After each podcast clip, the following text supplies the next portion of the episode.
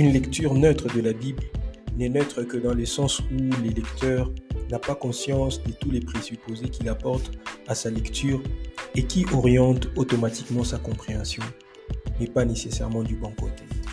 Chacun de nous a déjà enregistré un certain nombre d'interprétations bibliques par des prédications entendues, des entretiens, des études bibliques, des cassettes vidéo, vidéoconférences et sermons à la radio ou sur Internet et des lectures diverses. Nous sommes donc forgés, nous nous sommes donc forgés un système d'interprétation inconscient se calquant sur la manière dont ceux qui nous servaient de modèle interprétaient la Bible. Salut à tous, c'est Jonathan. Bienvenue sur Biblecast.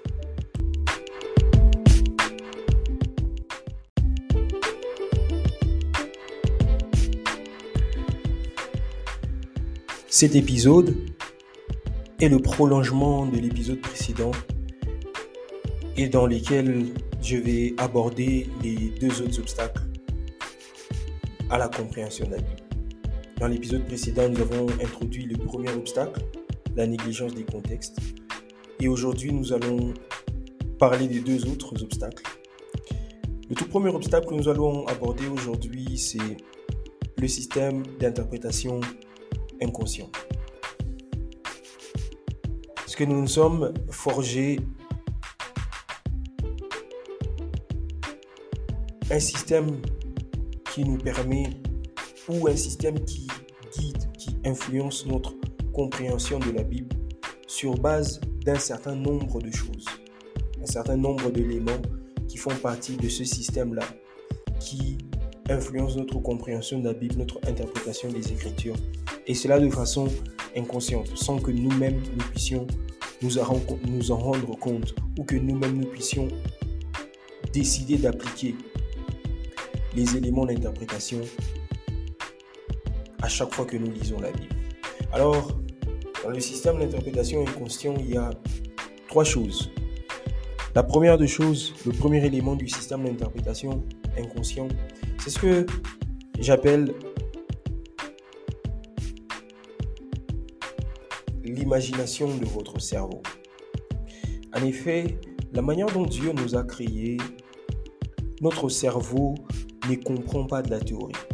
Et pour assimiler une théorie, il a besoin de pouvoir créer une association de cette théorie-là avec une image pour pouvoir conserver efficacement dans la mémoire. Votre mémoire dans le cerveau ne conserve pas les éléments abstraits. Il a besoin, elle a besoin de pouvoir faire une association avec une image pour pouvoir garder l'information en mémoire. Et chaque fois que vous lisez, que ce soit la Bible ou n'importe quel type de lecture, chaque fois que vous consommez du contenu, que vous regardez, que vous écoutez un discours, chaque expression, chaque verbe, chaque mot employé, pour être compris, pour être assimilé, pour être mémorisé, votre cerveau a besoin de créer une association d'images. Et ce sont les images qui, qui se conservent en mémoire.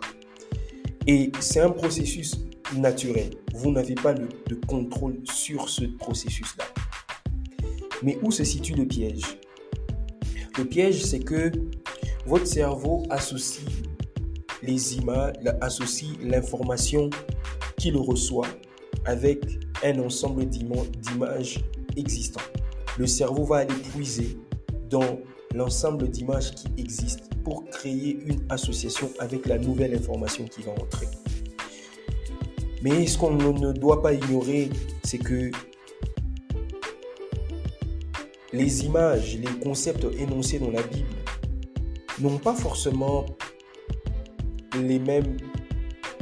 Les images ne sont pas forcément adaptées à ce que nous, nous connaissons aujourd'hui, à ce que nous, nous vivons dans notre siècle, dans notre génération. C'est comme ça, par exemple, quand vous lisez dans la Bible, on dit que les disciples sont allés au temple.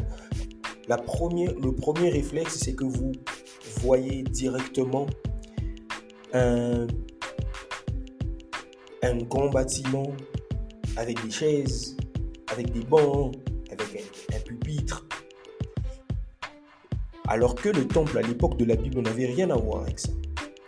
Quand par exemple on dit que Jésus a été crucifié sur la croix, la première image de croix que vous vous faites, la première représentation, est influencée par tout ce que vous avez reçu, tout ce que vous avez déjà vu de la croix depuis votre naissance.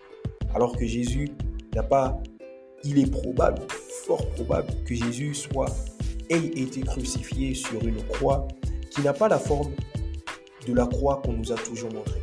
Jésus a été crucifié sur une croix en forme de T majuscule. Et donc, Ceci n'est que les deux exemples que je peux donner sur des milliers d'exemples, des milliers de cas, des milliers de situations, de concepts, de, des choses auxquelles notre cerveau crée des associations, alors que ces associations ne nous donnent pas forcément la meilleure représentation au sein, au niveau de la Bible. Ça, c'est la première le premier élément du système d'interprétation inconscient. Le deuxième élément, c'est que le système d'interprétation inconscient se compose également d'un ensemble d'interprétations que chacun d'entre nous se forge sur la base des prédications entendues, des études bibliques auxquelles on a participé, des entretiens qu'on a eus avec des hommes de Dieu, des enseignements qu'on a suivis à la radio, sur Internet, sur YouTube, sur les réseaux sociaux, ainsi de suite. Et tous les contenus que nous consommons va influencer la manière dont nous comprenons la Bible. Parce que tout ce que nous écoutons sur la Bible va constituer une certaine base de données qui va guider notre interprétation. Et très généralement, c'est de façon inconsciente. Parce que vous aviez entendu quelqu'un interpréter ou produire une compréhension d'un certain texte le jour où vous vous approchez de ce texte-là personnellement. C'est là le réflexe de cette interprétation qui va remonter en vous comme première information à, considérer comme élément de compréhension. Nous sommes dans une génération où il est inévitable de ne pas écouter l'interprétation de la Bible. Comme je l'ai dit, aujourd'hui, il y a Internet, les réseaux sociaux, on est pollué. Vous devriez alors apprendre à filtrer ce que vous consommez. Vous n'êtes pas obligé d'écouter tout le monde. Vous n'êtes pas obligé de tout lire. Vous n'êtes pas obligé de tout consommer. Ce n'est pas tout ce qui parle de la Bible qui est forcément bon pour votre croissance spirituelle. Alors je vous donne deux questions à se poser. La première question, c'est de se demander, est-ce que cette interprétation est la bonne? Chaque fois que vous consommez un contenu, que ce soit une prédication ou même à l'église, posez-vous la question de savoir, est-ce que cette interprétation est bonne? La deuxième des choses, posez-vous la question de savoir si l'interprétation est bonne, est-ce que vous, vous l'avez bien assimilée? Parce que parfois, des gens peuvent produire un, du contenu de qualité. Les gens peuvent être dans la bonne voie, dans la bonne direction, produire quelque chose de bien. Mais quand ça rentre dans vos oreilles, vous avez mal assimilé, vous avez mal compris ce qui a été dit. Et là, vous avez biaisé votre système de compréhension. Vous n'êtes pas obligé de tout gober, vous n'êtes pas obligé de tout accepter. Ayez la, culture des disciples de Béret, la discipline des disciples de Béret. La Bible dit que ces gens-là, ils écoutaient la parole avec empressement, et ils vérifiaient dans les Écritures tout ce qu'on leur disait. C'est important de filtrer. Ce n'est pas parce que ça vient de votre pasteur que c'est forcément la véritable interprétation du texte. Ce n'est pas parce que ça vient de votre mentor ou de quelqu'un pour qui vous avez beaucoup de respect que c'est forcément la Bible voulait dire. Troisième élément du système, c'est la doctrine. La doctrine de votre communauté. la doctrine de votre église locale. Nous, nous croyons en ceci. Nous, nous croyons en cela. Vous savez, une doctrine est un ensemble d'affirmations, des principes, dans lesquels un homme exprime son interprétation des faits et formule la leçon des expériences qui dirigent sa conduite. Que, voilà, eux, ils sont de telles doctrines. Et chaque fois qu'ils lisent la Bible, ils lisent la Bible sous avec les lunettes de leur doctrine. La Bible n'a pas été écrite en s'inspirant d'une quelconque doctrine. La Bible est au-dessus de la doctrine. La Bible n'a pas été écrite en s'inspirant de la doctrine. C'est l'inverse. C'est la doctrine qui a été inspirée de la Bible. Aujourd'hui, nous sommes tombés dans les pièges des pharisiens. Parce que Jésus condamnait les pharisiens parce qu'ils respectaient leur doctrine, leur interprétation de la Bible, au détriment de la parole de Dieu en elle-même. Et aujourd'hui, nous sommes presque dans un même contexte, c'est que nous, nous lisons la Bible, mais quand nous nous approchons d'elle, nous nous approchons avec le fardeau de la doctrine et nous la comprenons selon notre doctrine. Alors que la Bible ne doit pas être comprise selon la doctrine de X ou de Y. La Bible n'a pas été écrite pour la doctrine des catholiques, des méthodistes, des protestants, de je, ne sais pas moi quoi. La Bible a été écrite pour les enfants de Dieu, pour le peuple de Dieu. Et donc, les lunettes de votre doctrine vous pousse à voir la Bible selon l'angle selon laquelle votre doctrine vous la présente.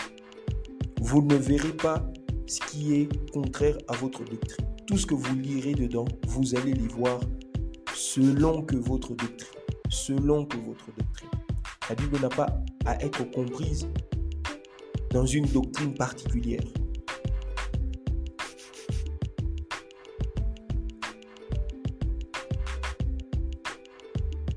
Deuxième obstacle aujourd'hui, et nous allons finir, c'est de ne pas employer l'intelligence. Beaucoup de gens disent que la Bible, c'est la parole de Dieu. C'est vrai, la Bible, est claire. Je n'ai pas besoin de fournir d'efforts pour pouvoir la comprendre. Parce qu'elle est claire en elle-même. Cette façon de, de penser elle est vraie en partie. C'est vrai que la Bible, la Bible, elle est claire. Mais avant d'être un livre spirituel, la Bible est d'abord une œuvre littéraire et scientifique. C'est une œuvre littéraire. Quand Salomon écrit les poèmes, il n'écrit pas des poèmes spirituels, dans le sens où il ne respecte pas les règles des poésies, parce que c'est spirituel. Il écrit des poèmes sous une inspiration spirituelle, mais dans une forme scientifique précise, en respectant les, règles de la poésie hébraïque. Sinon, si la Bible était un livre spirituel, on n'aurait pas besoin de respecter, les, de respecter tout ce qui est linguistique. Vous pouvez dire la, la papa, on pouvait ne pas respecter les articles, on pouvait ne pas respecter les temps, la conjugaison, parce que c'est un livre spirituel. C'est un livre, c'est le message il est spirituel, mais il vient dans la forme scientifique. La Bible respecte les normes requises pour qu'un texte soit énoncé, comme un texte poétique, pour qu'un texte soit dit comme une épître, et ainsi de suite. Et donc, vous nous devrions employer également notre intelligence pour pouvoir comprendre la Bible. C'est vrai la, Bible se vit par la foi, mais elle se comprend avec l'intelligence. Tout n'est pas spirituel dans la Bible. Tout n'est pas à spiritualiser. Il y a des choses qui sont naturelles, qui sont réelles, qui sont normales, qui sont contextuelles. Quand on dit que le, le roi, le roi Saül est entré dans la, dans la caverne d'Angeli pour aller se couvrir. Il n'y a rien de spirituel dedans. C'est une expression de l'époque pour dire qu'il est allé se soulager d'un besoin naturel. Vous devrez fournir l'effort pour comprendre ça. Il n'y a rien de spirituel dedans. Il y a beaucoup de choses. À force de vouloir les spiritualiser, nous biaisons l'intention initiale des auteurs qui était de transmettre une information qui était comprise de façon normale et naturelle. Et donc nous devons fournir des efforts pour comprendre le texte de façon d'abord naturelle, parce que c'est du français que vous connaissez. Merci d'avoir écouté ce numéro. J'espère que vous avez passé un bon moment, un moment enrichissant en l'écoutant. Je vous donne rendez-vous le dimanche prochain pour un autre numéro. Prenez soin de vous et surtout aidez-moi à partager le lien autour de vous en famille pour que le plus grand nombre soit atteint. Dieu vous bénisse. C'était Jonathan.